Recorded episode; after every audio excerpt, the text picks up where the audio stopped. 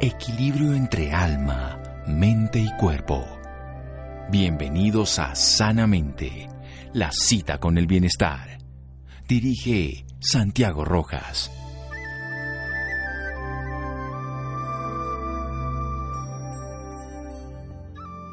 Quien juega con los límites descubre que a veces los límites te la devuelven favorablemente. Gerard Butler. Buenas noches, estamos en Sanamente de Caracol. Tengo en mis manos un libro maravilloso.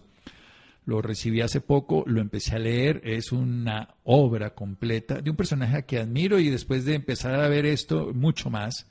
Él es un astrofísico bogotano, Bartolino, pero ahorita no está en Colombia, investigador del Instituto Max Planck de Astronomía en Alemania, especializado en el estudio del medio interestelar. Y precisamente el libro es una historia de los confines del mundo, así se llama el libro, Relatos del confín del mundo y del universo, Juan Diego Soler. Él se va hasta la Antártida en el 2010, allá se genera la posibilidad de hacer una investigación, es lo que nos va a contar en su obra, a propósito de que se lanzó un satélite que quiere buscar la vida del cosmos, la vida en el sentido existencial de todo lo que podamos los humanos reconocer. Él ha colaborado desde hace muchos años en la sección de ciencias de diferentes diarios aquí, El Espectador, El Tiempo, y es colaborador aquí de nuestro cadena Caracol Radio. Mi querido Juan Diego Soler, buenas noches y gracias por acompañarnos. Buenas noches, Santiago. Muchas gracias por esta invitación. Bueno, y me imagino que se ganó la medalla al servicio en Antártida del Congreso Gringo después de esto, ¿no? Pues me refiero en el 2010, en el 2011, por esta investigación. Eh, pues la medalla al servicio antártico es un reconocimiento, de hecho es un reconocimiento militar, entonces yo, por ejemplo, esa, esa medalla no me la puedo poner. Eh, que se le da a las personas que cumplen servicio en Antártica durante más de, eh, de tres meses. Entonces, solamente con ir allá y trabajar durante más de tres meses, se hace uno merecedor de, de esa medalla del servicio antártico. Entonces, eh, más que el reconocimiento del resultado del trabajo, eh, eh, esa medalla que tiene eh, un significado muy profundo, en la medalla aparece eh, una imagen de uno de los exploradores antárticos, es un explorador desconocido, solamente está inspirado en la ropa de los exploradores antárticos, y tiene tres palabras, devoción, coraje y sacrificio, que son las virtudes de todos los exploradores antárticos, independiente del resultado. Entonces, para mí es un honor no tanto el resultado, por supuesto, eh, hace parte de mi trabajo como científico, sino eh, honrar esas virtudes que, que envuelven los exploradores antárticos a los cuales le quería hacer homenaje en el libro. Bueno, y de una manera sucinta, ¿cuál fue ese telescopio robótico impulsado por un globo de helio que lanzaron ustedes allá en el 2010? Pues, eh, Santiago, nosotros los humanos vemos apenas una pequeña porción de la luz eh, que existe en el universo. Más allá del rojo existe la luz infrarroja, luz de, eh, de ondas de radio, más allá del, del violeta está el ultravioleta, están los rayos X. Resulta que no todas esas frecuencias de luz llegan a la superficie de la Tierra. Algunas de esas frecuencias son absorbidas por nuestra atmósfera y, por ejemplo, en el caso de los rayos ultravioleta, pues nos protegen de, de esa radiación nociva para nosotros. Eh, no se hubiera podido prosperar la vida sobre la Tierra y la atmósfera no nos brindara esa protección. El problema es que la atmósfera, así como nos protege de ciertos tipos de radiación, no permite que pase toda la luz a través de la cual entendemos eh, las señales del universo. la luz, en últimas, es el mensajero de, todo lo que está sucediendo en el universo. Entonces nosotros lo que hicimos fue eh, construir un telescopio que eh, atamos a un globo, esos, esos globos nos los da la NASA, una división de la NASA que es eh, el, la instalación de globos científicos Columbia. Este, eh, ellos se encargan de darnos un globo que mientras está en la superficie de la Tierra, pues es relativamente pequeño, pero cuando está extendido a 40 kilómetros de la superficie de la Tierra, tiene el mismo tamaño que un estadio de fútbol. Y lo que hacemos nosotros con ese globo es remontar la atmósfera hasta que estamos por encima del 99.9% de la atmósfera de la Tierra y podemos luz, ver luz en infrarrojo es robótico porque resulta que nosotros no podemos enviarle señales en directo a, a ese telescopio que está atado al globo. Nosotros tenemos que eh, casi que dejarlo automatizado porque el ancho de banda para enviarle mensajes a ese globo es menor que el ancho de banda que se tiene para enviar mensajes de texto. Imagínense, ni siquiera WhatsApp, no, SMS es, es, eh, un ancho de banda extremadamente reducido. Entonces, por eso es robótico. Entonces, es un telescopio que observa la luz infrarroja y es robótico, pues porque no podemos eh, eh, hacerlo accionar pues en, tiempo real. Tiene que reaccionar sin que nosotros intervengamos. Y lo que nosotros medimos en la luz de infrarrojo es los lugares de nuestra galaxia en los cuales están formando las estrellas. Eso fue lo que nosotros fuimos a estudiar. Cómo se forman las estrellas, por qué se forman tan, tan lentamente, que es uno de los problemas modernos de astrofísica, no sabemos por qué las estrellas no se están formando más frecuentemente. Y eh, estudiar eso en regiones cercanas al Sol, pues es importante para contar ese cuento entero que es de dónde venimos y qué es lo que hacemos nosotros acá. Ver esas estrellas, esas regiones de formación de estrellas, en últimas es construir nuestra propia historia en el universo. La historia de ser polvo de estrellas aquí en este planeta. Seguimos en un momento aquí en Sanamente de Caracol Radio. Síganos escuchando por salud. Ya regresamos a Sanamente. Bienestar en Caracol Radio. Seguimos en Sanamente.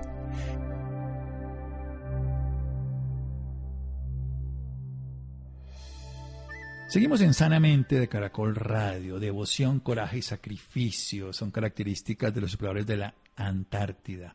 Estamos hablando con un astrofísico colombiano que trabaja en el Instituto Max Planck de Alemania que nos está contando su aventura y que lo podemos leer en Relatos del Confín del Mundo de Aguilar y del Universo, por supuesto, porque lanzaron un telescopio a través de un globo aerostático que a 40 kilómetros, o sea, ya casi pasando totalmente la atmósfera terrestre, podían recuperar la imagen del universo de aquellos lugares donde se forman las estrellas, pero a través de la visión que no tenemos en la Tierra, porque la atmósfera nos permite ver ultravioleta, que no la protege de esos daños que podría hacer, pero en este caso el infrarroja y poder reconocer el origen de nuestras estrellas.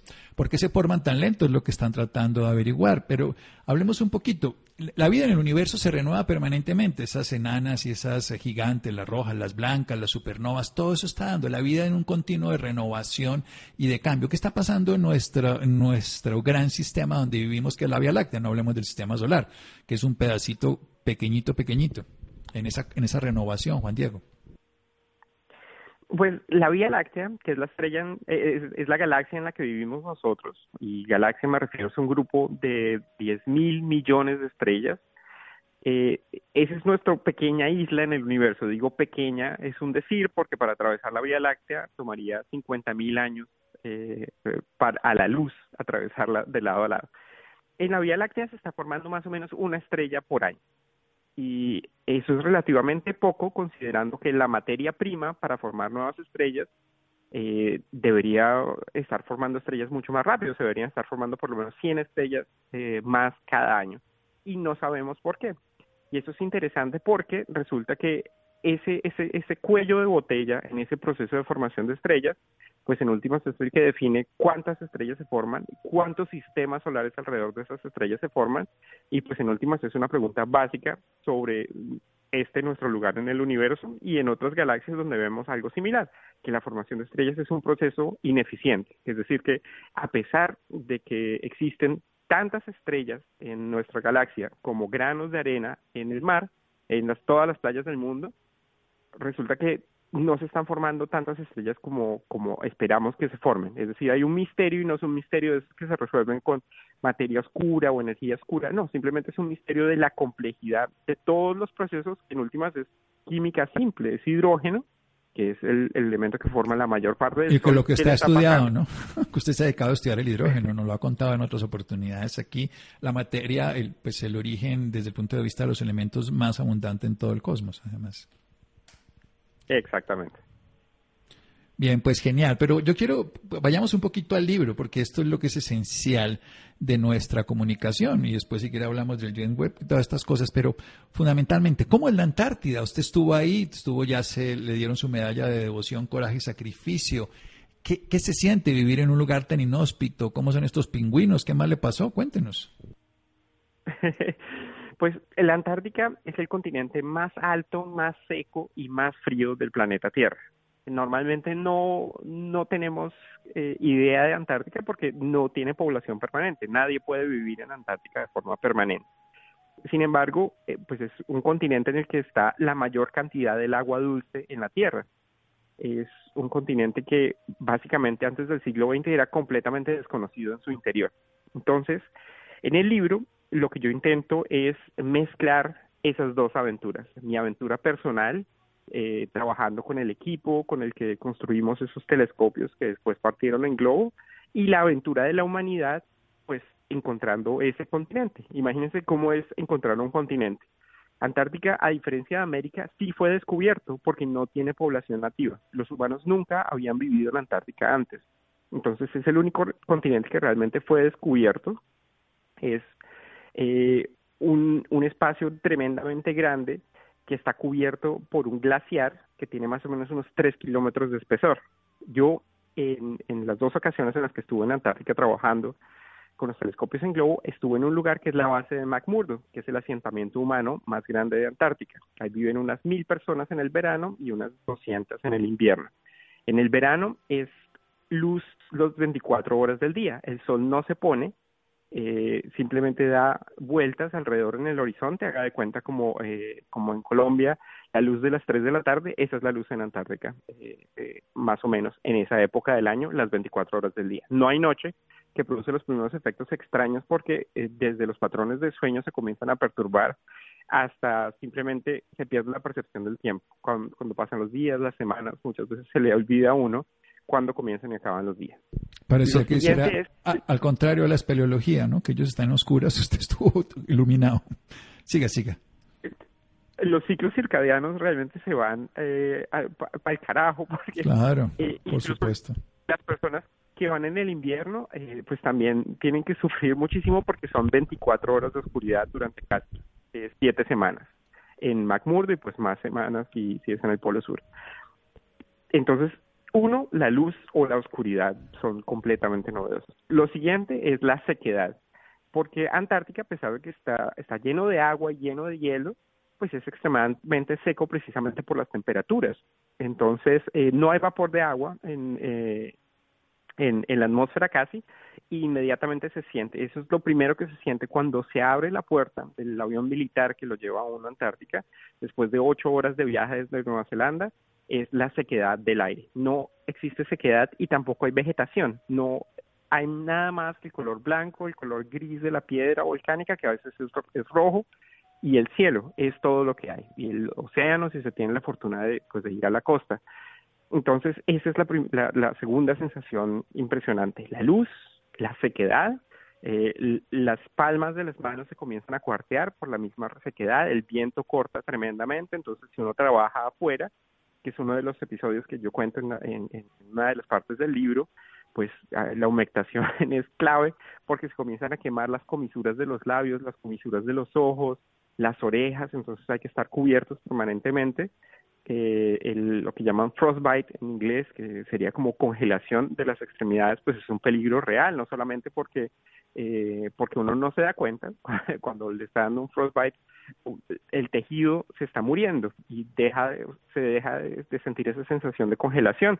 Uno de los episodios que cuento en el libro es la historia de José María Sobral, que es el primer latinoamericano que estuvo en Antártica en, en una expedición eh, organizada por los suecos. Él estuvo 22 meses en Antártica sin tener ninguna experiencia alpina o en el hielo. A él lo llevaron por una petición especial del gobierno de Argentina en 1904.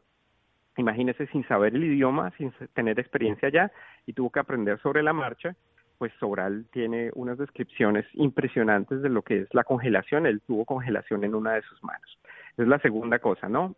La tercera cosa, entonces la luz, la sequedad y la última es el frío. Es un frío eh, en la época del año en la que yo estuve, la temperatura media es de unos menos 20 grados centígrados, que hace el aire extremadamente seco y el viento cortante tremendamente. Entonces es un ambiente que probablemente sea lo más similar a estar en otro planeta dentro de nuestro mismo planeta. Entonces son esas novedades en las sensaciones más la percepción de que se está realmente lejos de todo. El hospital más cercano a la base de McMurdo queda a 6.000 kilómetros.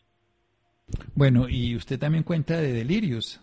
El aviador Lincoln Lesbur y todo este cuento que hablábamos antes de micrófonos, ¿no le tocaron esos delirios que terminaron enloqueciendo ese aviador, ese general que terminó haciendo ese vuelo? Cuéntenos un poquito. pues eh, Antártica, por ser realmente un, territorio de frontera, pues es un territorio tan misterioso que ahora es un santuario de investigación y ciencia, pues muy pocas personas han ido. Y entonces uno de los delirios que, eh, que, se han tenido respecto a Antártica es el hecho que eh, pues es, es, un lugar tan desolado. Entonces, desde Lovecraft, el escritor de ciencia ficción que jamás estuvo en Antártica, pero se imaginó lo que él llamaba las montañas de la locura, hasta después el aviador eh, Richard Byrd. Richard Byrd fue un, uno de los pioneros de la aviación mundial, eh, se convirtió en general, eh, fue general durante la Segunda Guerra Mundial, aunque era general en la retaguardia precisamente por, por su valor como, como explorador, lo mantuvieron en la retaguardia y él tiene una particularidad y es que cuando él organizó las primeras expediciones a Antártica, pues él fue el primero que hizo un sobrevuelo del Polo Sur en, en la década de 1930 Después él regresó con una serie de expediciones americanas eh, que hicieron asentamientos sobre eh, una de las banquisas de hielo, de hielo, sobre un glaciar que está flotando sobre el mar Antártico que tiene el tamaño de Francia. Un glaciar que no está sobre la Tierra, sino está flotando sobre el mar. Él escribió un libro que se llama Solo, contando la experiencia que él tuvo cuando estuvo casi siete meses alejado de, de esa base. Él pidió, pues eh, siendo el jefe de la expedición, él quiso quedarse solo en una cabaña a algunos kilómetros y cuando uno dice algunos kilómetros uno piensa, bueno, pues no puede ser tan grave. Bueno, imagínese un viaje de 10 kilómetros en completa oscuridad a temperaturas de menos de menos 40 grados centígrados y en condiciones de tormenta, que son las condiciones que están todo el tiempo en Antártica en el invierno. Eh, Bird se estaba enloqueciendo, eh, sabemos no solamente enloquecido por la soledad, sino también enloquecido porque se estaba ahogando con el humo de su propia, ah, de su propia estufa. Y durante, durante esa experiencia, él escribió ese libro solo, que ahora lo invocan muchas personas, incluyendo los terraplanistas, eh, como una de las, eh, de las teorías de conspiración de que algo estaba oculto en la Antártica. Entonces, Bert, por, ejemplo, escribe que, eh, que se podría volar a través de un agujero que existe en los polos y salir del otro lado de la Tierra. Entonces, eh, ese tipo de delirios eh, eh, obviamente tienen, tienen, tienen mucha difusión, pero no, no cuentan el resto de la historia. Es que Bert estaba, solo todo el tiempo y lo tuvieron que ir a recoger y, lo encontraron en terribles condiciones. Es como el relator Orson Welles que se volvió de ficción, pasó a realidad. Y en este caso, de locura a hipótesis más locas. Sigamos aquí en un momento después de un pequeño corte en Sanamente de Caracol Radio. Síganos escuchando por salud. Ya regresamos a Sanamente. Bienestar en Caracol Radio. Seguimos en Sanamente.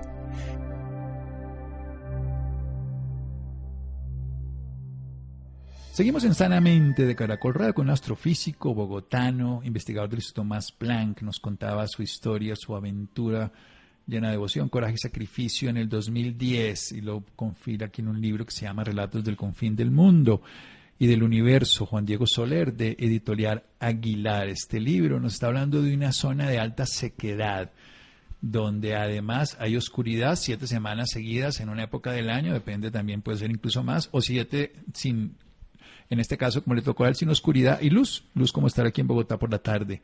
Pero lo que es interesante es todo lo que estaban logrando, ir ver desde ese lugar a través de mandar un telescopio robótico, el infrarrojo que no podemos ver porque la atmósfera no lo permite y conocer un poco por qué se están formando o no y por qué nuestra Vía Láctea, que no lo sabemos, forman, así tengamos tantas estrellas como arena hay en el desierto o en el mar o pues, millones y millones y millones, no sabemos por qué se forman tan lentas, una por día no da la velocidad que se deberían formar. Bien, estaba contando esa, el origen de la hipótesis de seguramente se basaron algunos de los tierraplanistas de este eh, militar, que además era aviador Bird, que terminó enloquecido estando solo siete meses allá perdido y que terminó generando esos delirios y generando estas hipótesis.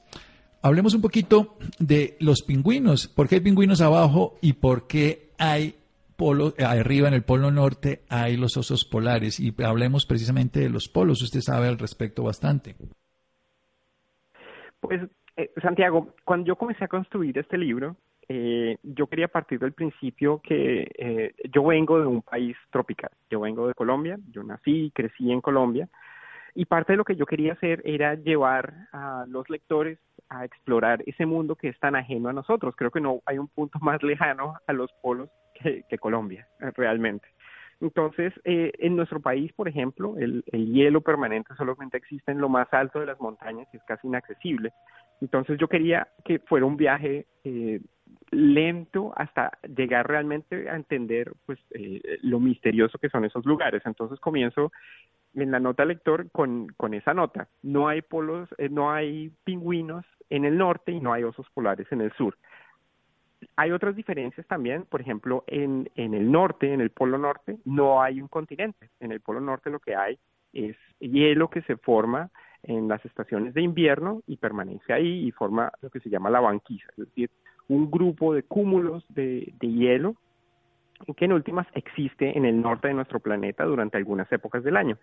En el sur es distinto. En el sur sí existe un continente. El polo sur está sobre un continente y está sobre una meseta que está formada por un glaciar montado sobre ese continente. Ese glaciar tiene tres kilómetros de espesor y alrededor de, ese continente es que existen todas esas formas de vida que nosotros asociamos pues con, eh, eh, con el pues, eh, pues con el, el, extremo sur, los pingüinos, las focas y las ballenas. Y esos son los realmente los habitantes de, del sur de nuestro planeta y es un ecosistema que es extremadamente rico por las corrientes oceánicas levantan gran parte del sustrato submarino y crean un, un, ambiente muy rico en minerales donde existe una cadena alimenticia bien vibrante eh, eh, que permite sostener animales tan grandes como, como las ballenas. Los pingüinos viven también de, ese tipo de, ese tipo de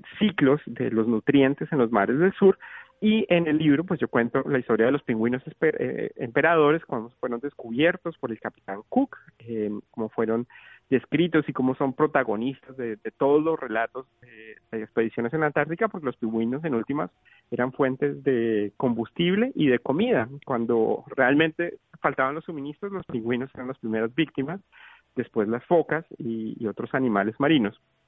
El otro tipo de pingüino es un poco más desconocido que el emperador, es el pingüino eh, de Adela o el pingüino Adelie, que es un pingüino que fue descubierto y fue nombrado por el mismo explorador que descubrió la Venus de Milo, esa, esa escultura que se encontró en Grecia y que ahora está en el Museo de Louvre en, París, pues es Dumont d'Urville que le puso el nombre de su mujer, el pingüino Adelie, y ese pingüino también tiene un papel protagónico en todas estas en todas estas historias. Eh, cuento la historia de un viaje durante el invierno antártico a buscar eh, el estado de gestación de los pingüinos cuando están desarrollándose dentro del, eh, dentro del huevo, probablemente la palabra correcta no sea gestación, pero cuando están en, en, estado embrionario dentro del huevo, para probar una teoría que la gente tenía a principios del siglo XX, que los pingüinos eran un estado intermedio entre las aves y los reptiles. Obviamente ya sabemos que eso no, no es cierto, pero estamos hablando de una época en que no se sabía con, a ciencia cierta cuál era el desarrollo de, los pingüinos, ni siquiera sabíamos cómo se reproducían. Entonces, eso motivó unas aventuras eh, impresionantes que cuento en el libro y que en últimas están relacionados también a cómo se construye el conocimiento, cómo cada una de las cosas que sabemos, desde los pingüinos hasta las focas, a las ballenas, está rodeada de unas aventuras inmensas de gente que eh, decidió que eso era lo que quería entender en el mundo decidió que era lo que quería entender. Hablemos de los polos, que un poquito, ¿por qué tenemos esas polaridades? ¿Qué significa eso? Además, se está moviendo el eje de la Tierra. Tenemos un polo magnético y un geográfico que no es lo mismo. Cuéntenos. Pues, eh, Santiago, eh, la Tierra tiene dos tipos de polos. Entonces, uno es el polo geográfico, que es realmente por donde saldría el eje imaginario de la Tierra. La Tierra está girando sobre su propio eje los lugares de la Tierra en el que ese eje eh, atraviesa la superficie es lo que nosotros llamamos los polos geográficos, el polo norte y el polo sur. Esos son lugares de la Tierra en el que el cielo solamente está girando alrededor. No, no, no hay atardeceres o eh, que estén dados por, por la rotación de la Tierra. Cuando cambia la elevación del Sol, está cambiando es porque la Tierra se está moviendo alrededor del Sol y su eje, está inclinado. Esos son los polos geográficos. El polo sur, que fue eh, alcanzado hace poco más de 110 años, una de las historias más apasionantes que por supuesto cuento en el libro, y el Polo Norte, que no es un lugar físico, sino es un lugar que está sobre el mar, cuyo descubrimiento también desató una, una controversia tremenda. Hay otro tipo de polos, y son los polos magnéticos de la Tierra. Los polos magnéticos de la Tierra son los lugares a los cuales apuntan las agujas de, de las brújulas.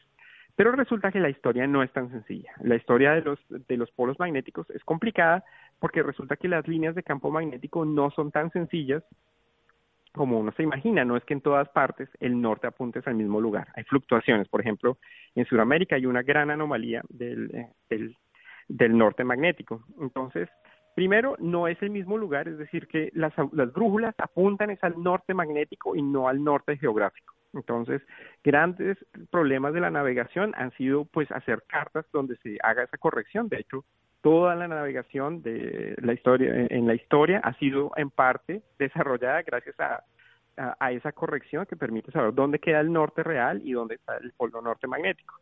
El, esos polos están cambiando de, de dirección. Resulta que eh, el magnetismo en la Tierra está generado por los movimientos eh, por debajo de la corteza terrestre. Y esos movimientos están variando. Y la variación, la manifestación de esa variación, pues está en que los polos se están moviendo. El polo se está, eh, está moviendo bastante durante las últimas décadas, se ha movido más de 100 kilómetros en los últimos 10 años y está cambiando tremendamente. Y hay una anomalía en, sobre el Atlántico Sur que no sabemos qué es lo que está sucediendo. Entonces, el polo norte y el polo sur magnético son esos lugares a los cuales apuntan las brújulas, pero si usted se va acercando, y, pues es la pregunta de cóctel, ¿no? ¿Usted cómo encuentra el polo norte o el polo sur que a medida que se va acercando, todas las direcciones pues apuntan hacia ahí? Resulta que esos lugares, la definición real, es el lugar en donde todas las brujas, brújulas apuntan hacia abajo, porque ese es el lugar en donde las líneas de campo magnético que son esos, e, esa forma en la que nosotros imaginamos el campo magnético terrestre, pues apuntan hacia abajo, es donde se meten al planeta. Entonces, eh, los exploradores antárticos, cuando fueron a descubrir esos lugares en el norte de Canadá o en, eh, o en Antártica, en el continente antártico, lo que estaban buscando es un lugar donde las brújulas apuntan hacia abajo. Genial esa historia. Sí, eso lo leí en el libro, además el, la belleza del relato. ¿Y, qué pasa que se esté moviendo es, ese polo magnético, que se esté moviendo ese eje magnético, para decirlo de una mejor manera, que se ha ido desplazando? Pues el, magnetismo es, eh, bueno, primero que todo, Santiago, el magnetismo es mi pasión, de hecho es mi especialidad dentro de la astrofísica. Eh, Por eso es que le pregunto, porque sabe. sí, porque es una pregunta de examen terrible. el magnetismo es eh, puede ser uno de los motivos por los cuales eh, las estrellas nos están formando más rápido. Entonces, eh, exactamente lo que nosotros íbamos a medir con este telescopio era precisamente el magnetismo en las regiones de formación de estrellas. Pero particularmente en la Tierra, pues eh, el campo magnético está cambiando y tenemos observaciones que se hacen con lo que se llama paleomagnetismo, es decir, buscar sustratos de la Tierra, eh, minerales que estuvieran alineados con el campo magnético en distintas, eh, en distintas épocas geológicas y sabemos que durante la historia de la Tierra el campo magnético se ha invertido varias veces. Obviamente eso suena súper dramático porque el, el campo magnético de la vuelta significa que se debilita durante un tiempo y recordemos que el campo magnético es lo que nos protege del viento solar. El viento solar podría llevarse la atmósfera de la Tierra si el campo magnético de la Tierra se debilita. Al parecer eso no ha sucedido y no ha sido tan radical y eh, eso sucedió hace, eh, hace mm, pues relativamente pocos años, hace 70 mil años, que pues no es mucho en términos, en términos geológicos, y pues ya había animales sobre la Tierra y ninguno de ellos pues, eh, desapareció a causa de esta inversión. Está relacionada también con fenómenos climáticos, pero realmente no es algo que podamos hacer. A la gente que le interesa eso, pues a todos, porque en últimas eh, es importante monitorear esos cambios eh, debido al, al, efecto que tienen los satélites. Cada vez que hay un cambio o una variación del campo magnético, el viento solar puede afectar a algunos de los satélites de comunicaciones. Por eso es que cuando escuchamos el cuento de clima espacial o de tormentas solares, pues en últimas lo que estamos registrando son variaciones en el campo magnético de la Tierra y cómo reacciona a los flujos de partículas que vienen del Sol. Y dado que nuestra vida moderna depende intrínsecamente de, del espacio en muchos sentidos, desde las comunicaciones hasta ver los partidos de fútbol, hasta el monitoreo de cultivos y deforestación a nivel mundial, pues nos, eh, nos interesa a todos saber qué, qué le está sucediendo al campo magnético de la Tierra. Bien, nos interesa a todos porque nos determinará la vida, como el cosmos que somos parte de él. En otra oportunidad seguiré aprendiendo de ustedes, una maravilla y es un honor que nos conceda siempre una entrevista. Y recordemos el reciente libro Relatos del confín del mundo y del universo en busca de la Antártida, el último lugar de la Tierra, una ventana al cosmos de ese viaje maravilloso, no solamente personal de Juan Diego, sino de la historia de aquellos exploradores que tuvieron esa capacidad de avanzar con todas las dificultades y con devoción, coraje y sacrificio llegaron a la Antártida. Juan Diego, un abrazo y muchas gracias.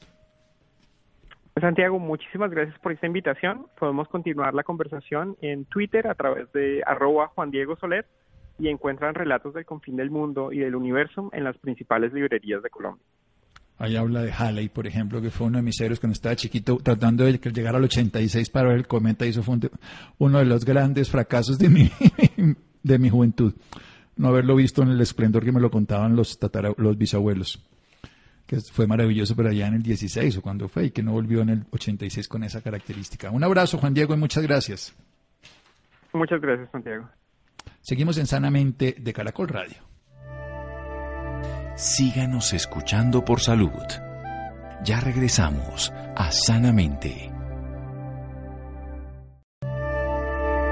Bienestar en Caracol Radio. Seguimos en Sanamente.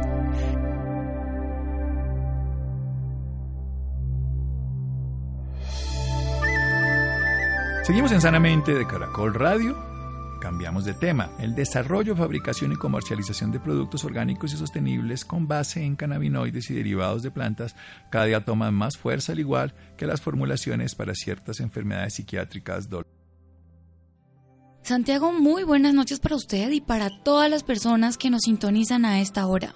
La Federación Médica Colombiana y Colcana firmaron un acuerdo de exclusividad para desarrollar conjuntamente el primer currículo de formación educativa y de investigación en Colombia en temas relacionados con el uso del cannabis medicinal. Mediante este acuerdo, ambas organizaciones unirán esfuerzos para desarrollar contenidos, recursos y vehículos de educación que permitirán a sus afiliados y a los demás médicos del país adquirir y ampliar su conocimiento sobre el impacto del cannabis para fines medicinales para hablar un poco más sobre este tema, nos acompaña el doctor Gabriel Meneses, quien lidera las operaciones de APRIA en América Latina y el Caribe, incluyendo el desarrollo de nuevas oportunidades estratégicas de negocios que se alinean con visión y dirección mundial de la empresa con más de 15 años de experiencia internacional liderando organizaciones multinacionales dentro de la industria tecnológica. Gabriel, muy buenas noches y bienvenido Sanamente. Muy buenas noches, Laura. Muchísimas gracias por invitarme a participar en esta entrevista.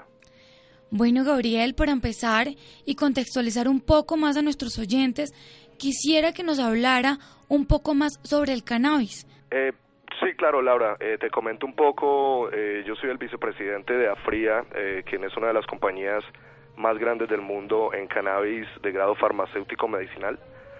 nuestra ah, compañía se enfoca 100% en cannabis, pero en la parte medicinal.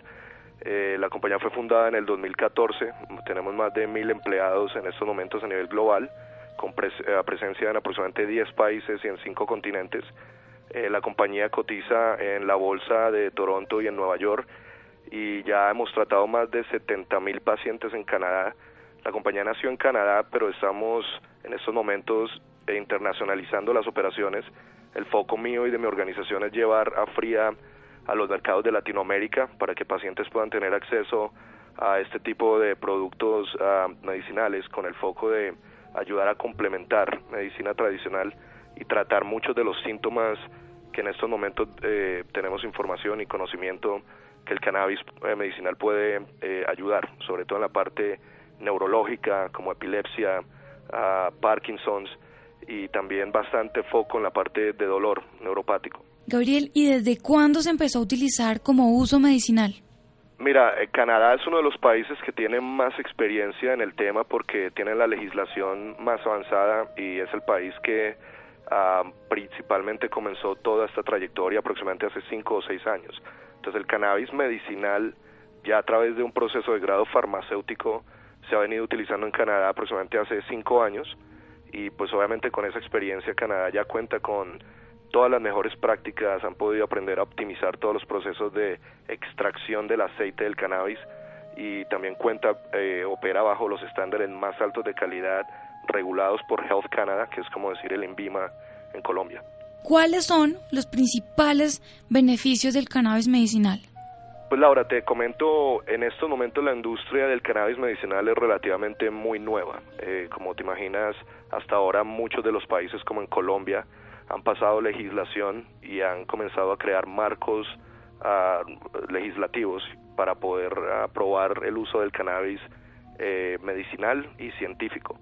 Entonces, la información que tenemos en estos momentos es basado en muchos estudios, sobre todo anécdotas, eh, y estamos haciendo inversiones o bastantes inversiones muy agresivas a través de diferentes mercados para hacer estudios clínicos científicos con todos los protocolos médicos para poder entender mucho mejor el potencial del cannabis medicinal y poderle dar esas herramientas a los médicos para que estén muchos más informados. Lo que sabemos hoy es que el cannabis medicinal está teniendo resultados muy positivos en, en este tipo de tratamientos, como te decía, neurológicos, Uh, y en realidad eh, cada día aprendemos un poco más. Gabriel, ¿el uso de este medicamento es inofensivo? Bueno, es, sí, es buena pregunta. Como cualquier este producto médico, yo creo que cualquier sustancia que tú utilices de una forma no regulada o no controlada por un médico uh, puede llegar a tener un nivel de adicción. Nosotros eh, lo que conocemos del cannabis es que no se generan casos de sobredosis eh, peligrosas, por ejemplo, por lo cual para nosotros es muy importante que este proceso del uso del cannabis medicinal sea regulado a través de organizaciones médicas, doctores, y que se utilice como cualquier otra medicina, ¿no? con la dosis específica que es y con el uso eh, médico supervisado por un profesional médico o un doctor. ¿Usted cree que el uso de este medicamento podrá mm, derribar el aumento del uso por parte de los adolescentes que perciben esta sustancia como adictiva? En realidad, en mi opinión, no, no, no lo creo y te lo comento porque el producto no se está uh, o no se va a comercializar de una forma de consumo recreacional de ninguna forma. Estos productos medicinales eh, se venden a través de eh, extractos o pastillas y son 100% eh, basadas en uso farmacéutico. Eh, tienen, dependiendo del producto que se está utilizando, eh, por, por, ejemplo, digamos, el producto que se está eh, que, se está utilizando para hacer los estudios clínicos en epilepsia en niños, por ejemplo en Argentina, en un estudio clínico, son productos que tienen muy bajo contenido de THC. El THC es el componente del cannabis que crea el efecto psicoactivo. Entonces tienen un porcentaje mucho más alto del, del componente CBD y eso lo que significa es que tú puedes eh, tomar este producto a través de un extracto sublingual y no vas a tener ningún efecto psicoactivo por lo cual no, no debería crear ninguna uh, ningún efecto recreacional por decirlo así. Es totalmente un producto médico. Usted hablaba sobre el consumo en, niños. ¿Quiénes pueden consumir o quiénes pueden eh, ser beneficiados por este producto? En realidad yo creo que todo todo el mundo de diferentes edades y te comento un poco por qué nosotros eh, como parte de nuestro compromiso de responsabilidad social y de ayudar a generar uh, el conocimiento dentro de la industria, Afria cuenta con los recursos y el capital para invertir en investigaciones clínicas y científicas. En Argentina en estos momentos Estamos apoyando al Hospital Pediatra Garrahan, es uno de los uh, hospitales pediatras más reconocidos en la región, y están haciendo un estudio en epilepsia refractaria en niños.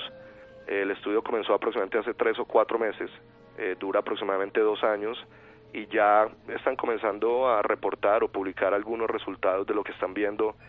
Eh, hemos visto mamás, por ejemplo, también hablando con los medios eh, sobre el beneficio que han visto en ese tipo de, tratamiento, niños que han cortado sus episodios de epilepsia significativamente, posiblemente algunos eh, cuentan decir 300 episodios al mes y han bajado una fracción de episodios semanal.